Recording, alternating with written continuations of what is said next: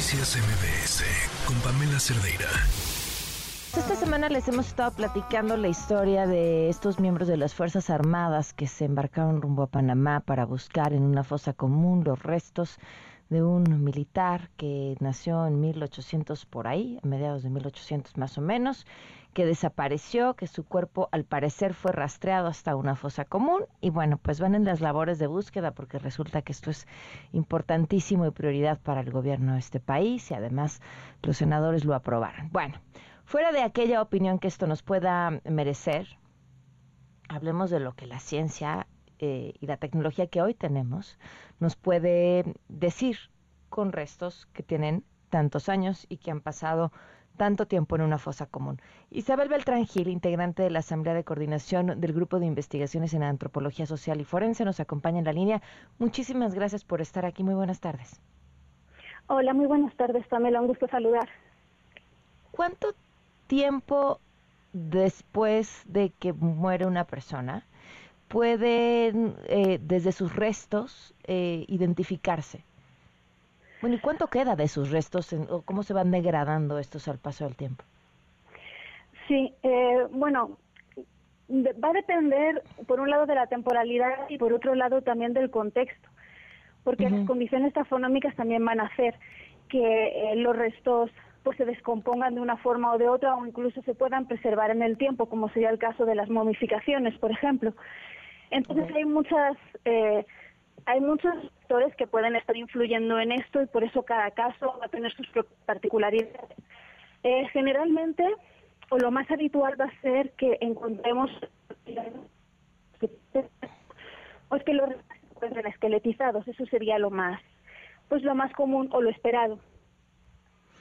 Y, y, eh, por ejemplo, en este caso, que se espera que los restos estén en una fosa común, eh, estos huesos, que sería lo único que podría encontrarse, eh, ¿durante cuánto tiempo el material genético que nos permite identificar de quién se tratan esos huesos eh, se mantiene ahí? Em, no habría ningún problema con el material genético teniendo en cuenta la, temporalidad de la que estamos hablando. Más bien sería ver las condiciones en las que se encuentra, ¿no? El lugar del hallazgo si no hay ningún componente que pudiese mm, alterar o condicionar de alguna forma eh, pues el, material genético que quede en los huesos no debería de haber ningún problema. Entonces, en principio, si tenemos con qué cotejar y se puede extraer una muestra de los restos óseos, se podría perfectamente con la genética, no habría ningún inconveniente. Eh, después de más de 150 años, ¿esto puede hacerse en una fosa común? Sí, no tendría por qué ser eh, problemático. Ahora sí eh, tendría que eh, pues establecerse muy bien cuáles son las, las características del contexto para que esto se pueda, pues si, si existiese alguna eventualidad, pues se pudiese determinar por qué es. Quizás a lo mejor, no sé, podría ser por el pH del suelo que los restos no se conserven en tan buenas condiciones o porque estuviesen algún punto hubiese algún tipo, algún componente de estas características, eso también podría estar condicionando. Pero si no, en principio, la temporalidad no tendría por qué ser eh, un problema. Las identificaciones eh, genéticas que se han hecho a restos con mayor tiempo de antigüedad o con más antigüedad, ¿cuánto ha sido en la historia de la investigación de este tipo? Pues, mm, pues pensemos que se hacen muchas en el, en el contexto histórico, eh, con restos que se encuentran en yacimientos y si ha habido posibilidad de extraer eh, material genético para eh, realizar algunos estudios. Entonces, mm, insisto, creo que es más el estado de conservación en el que se encuentre. Claro, nos comentaba una de las madres buscadoras eh, por la experiencia con la que ellas se topan pues todos los días buscando restos y tratando de identificarlos, que a veces cuando están en fosas comunes se eh, mezcla información de unos con otros y luego es difícil identificar si estás obteniendo los resultados de un resto o del otro, con el que tenía a un lado, ¿no? O encima. Claro, sí. Esto es frecuente que suceda si las exhumaciones no se hacen correctamente. En una fosa mm. común, y especialmente las que son múltiples, eh, es muy importante que la exhumación se haga buscando la individualización. Entonces hay que procurar sacar cada cuerpo completo. El problema resulta cuando estas exhumaciones se hacen sin seguir una práctica correcta y entonces se mezclan. Y es ahí cuando suceden estas situaciones en las que no sabemos si eh, estamos tomando muestra de todos los que se encuentran en la, en la fosa o estamos repitiendo muestras porque se han mezclado.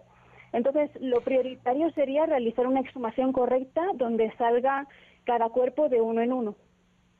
Claro, a, ver, tengo una duda. ¿Por qué cuando eh, los restos de uno de los jóvenes de Ayotzinapa era tan complicado, tanto que aquí no se tenía la tecnología para poder identificarlo porque habían pasado en teoría por un proceso de, de incineración? ¿no? y la forma en la que se encontraban los restos, hacia que aquí no tuviéramos la tecnología para poder identificarlos y se mandaron a Innsbruck, si no me equivoco. Eh, eh, es, es, el, es el calor, por ejemplo, una, una fuerza o una condición que, que, ahí sí mucho más eh, poderosa para limitar la posibilidad de identificación que el tiempo, aunque sean cientos de años. Eh, sí, justo el hecho de que los restos estén o hayan estado en contacto con fuentes de calor, como sería el caso de las cremaciones, sí dificulta mucho la extracción de un perfil genético. Entonces, mm. eh, el calor, por un lado, se reduce eh, al final el número de, huesos que van a quedar porque los consume el, calor y por otro, pues se va a alterar de tal manera que no va a ser posible extraer ADN. A ciertas temperaturas sí, pero si no recuerdo mal es a partir de los 600, 700 que de ese hueso pues ya no se podría extraer material genético o se dificultaría mucho a partir de ahí hasta un punto en el que no sería, no sería posible.